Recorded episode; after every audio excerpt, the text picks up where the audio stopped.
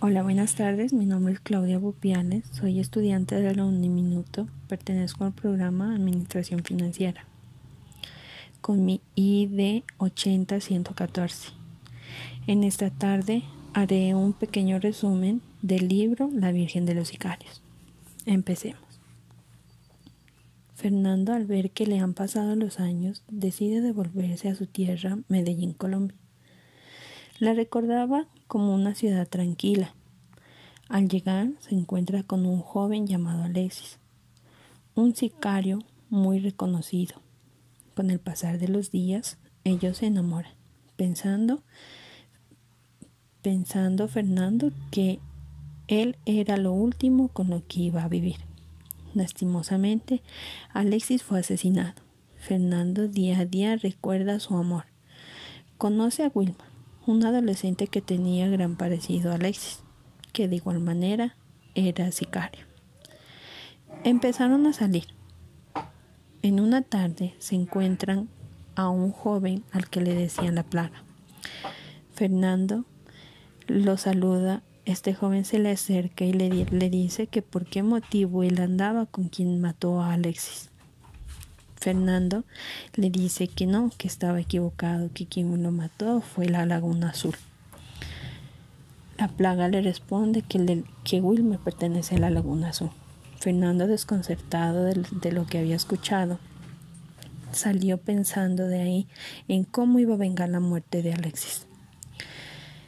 Salieron con Wilmer. Él simplemente le propuso ir a un motel. Allá él estaba pensando que ahí era como iba a ser realizar los hechos. Esperó toda la noche imaginándose cómo era que lo iba a matar. Al, al amanecer, Fernando lo queda mirando a los ojos y simplemente le pregunta, ¿por qué mataste a Alexis? Y Wilmer le responde, porque él mató a mi hermano. Fernando, sin medir palabra, le dice, ¿por qué a mí ¿por qué tú a mí no me matas? Él le responde, porque tú no tienes nada que ver en eso. Fernando entiende que él ya está viejo para vengarse. Toma la decisión de irse y le dice a Wilmar que se vaya con él. Wilmar le, dice que, que, él se va a despedir de su mamá y que lo espere en el apartamento. Fernando lo espera hasta altas horas de la noche y y recibe una llamada. Él contesta donde le dicen que vaya a reconocer un cuerpo, que vaya a reconocer un cuerpo. En ese cuerpo estaba el teléfono de él. Él sale para la morgue, mira varios cadáveres y en uno de ellos encuentra el cadáver de Wilmer. Él, desconsolado, simplemente coge el teléfono que estaba, lo tacha y sale de la morgue sin rumbo alguno. Este libro fue escrito por Fernando Velasco. Este autor tiene un gran dominio del lenguaje al escribir este libro. Describe cómo es la actualidad de Colombia, donde el narcotráfico incluye adolescentes y niños que desde los 10 años ya son asesinos, niños que cambian los juegos por las armas.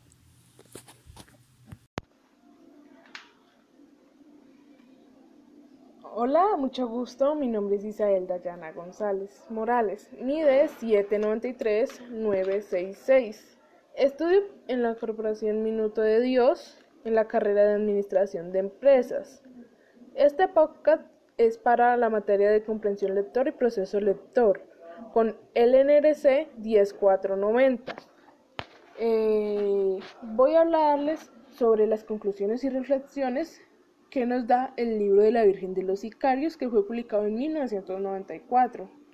A través de este libro nos presentan una temática de violencia, drogas, mafia y trata abiertamente la homosexualidad en una de las principales ciudades de Colombia.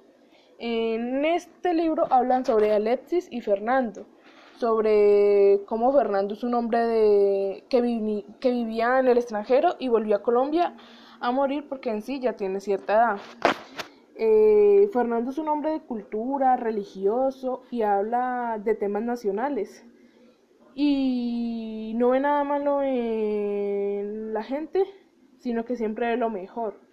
Y habla de Alexis, de cómo este es desde muy joven un sicario y está en bandas criminales matando a gente sin importarle si tiene hijos o no. Solamente le importa la plata y salir de esa vida de pobre.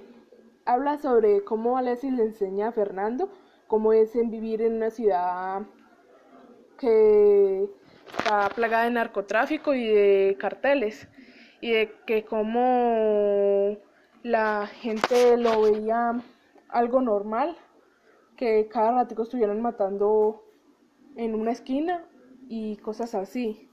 Y le enseña a Fernando con quienes no debe meterse para vivir, tener una vida tranquila.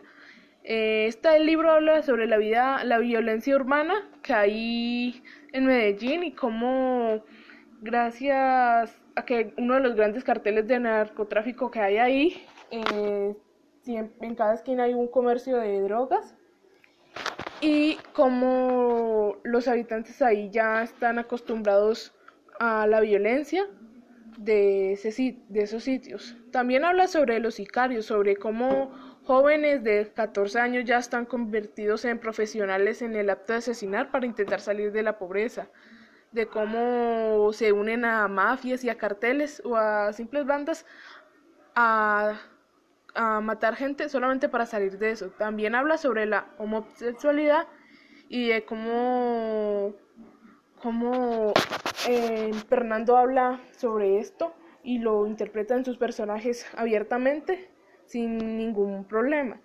Eso en sí ya es algo increíble porque muy pocas muy poca gente se atreve a hablar de eso en sus obras literarias.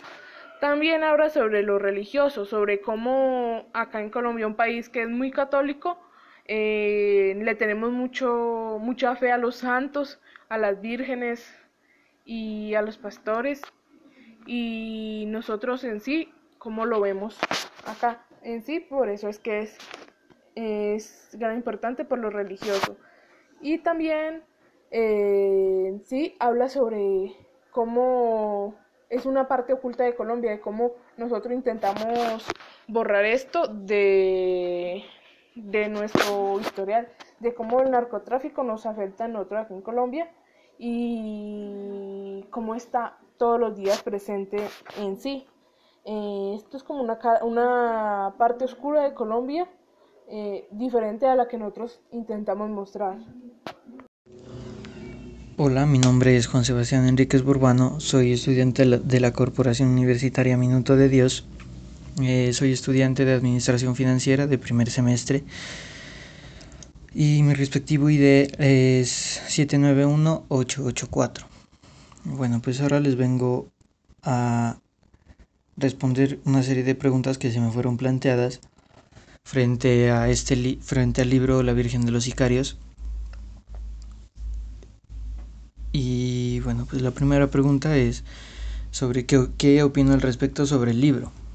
Y pues a mí me parece que Fernando, que es el protagonista, eh, poco a poco se fue acostumbrando a la violencia que se le fue rodeada en Medellín y pues de esta manera comenzó a mostrarse indiferente ante esta porque comenzó a darse cuenta que precisamente esta se daba todos los días sin excepción y pues en todo momento.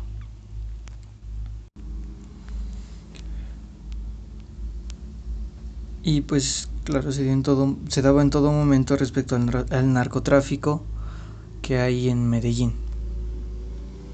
Bueno, pues la siguiente pregunta es cómo evoluciona la actitud del protagonista Fernando frente a cada asesinato cometido por Alexis.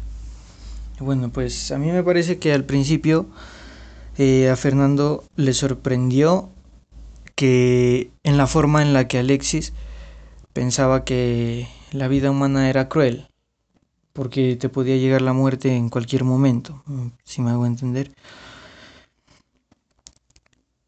O sea, a mí me parece que Alexis pensaba que en ese entorno cruel la vida de un perro era más valiosa que la de, la de un ser humano.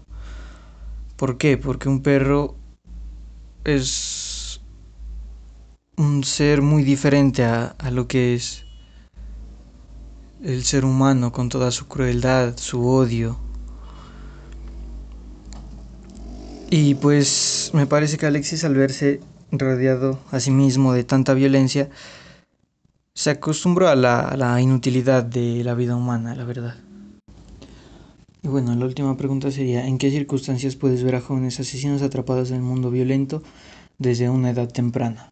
Y pues a mí me parece que se, da, se daría esto más que todo por violencia doméstica o por necesidades financieras, por así decirlo. ¿Por qué?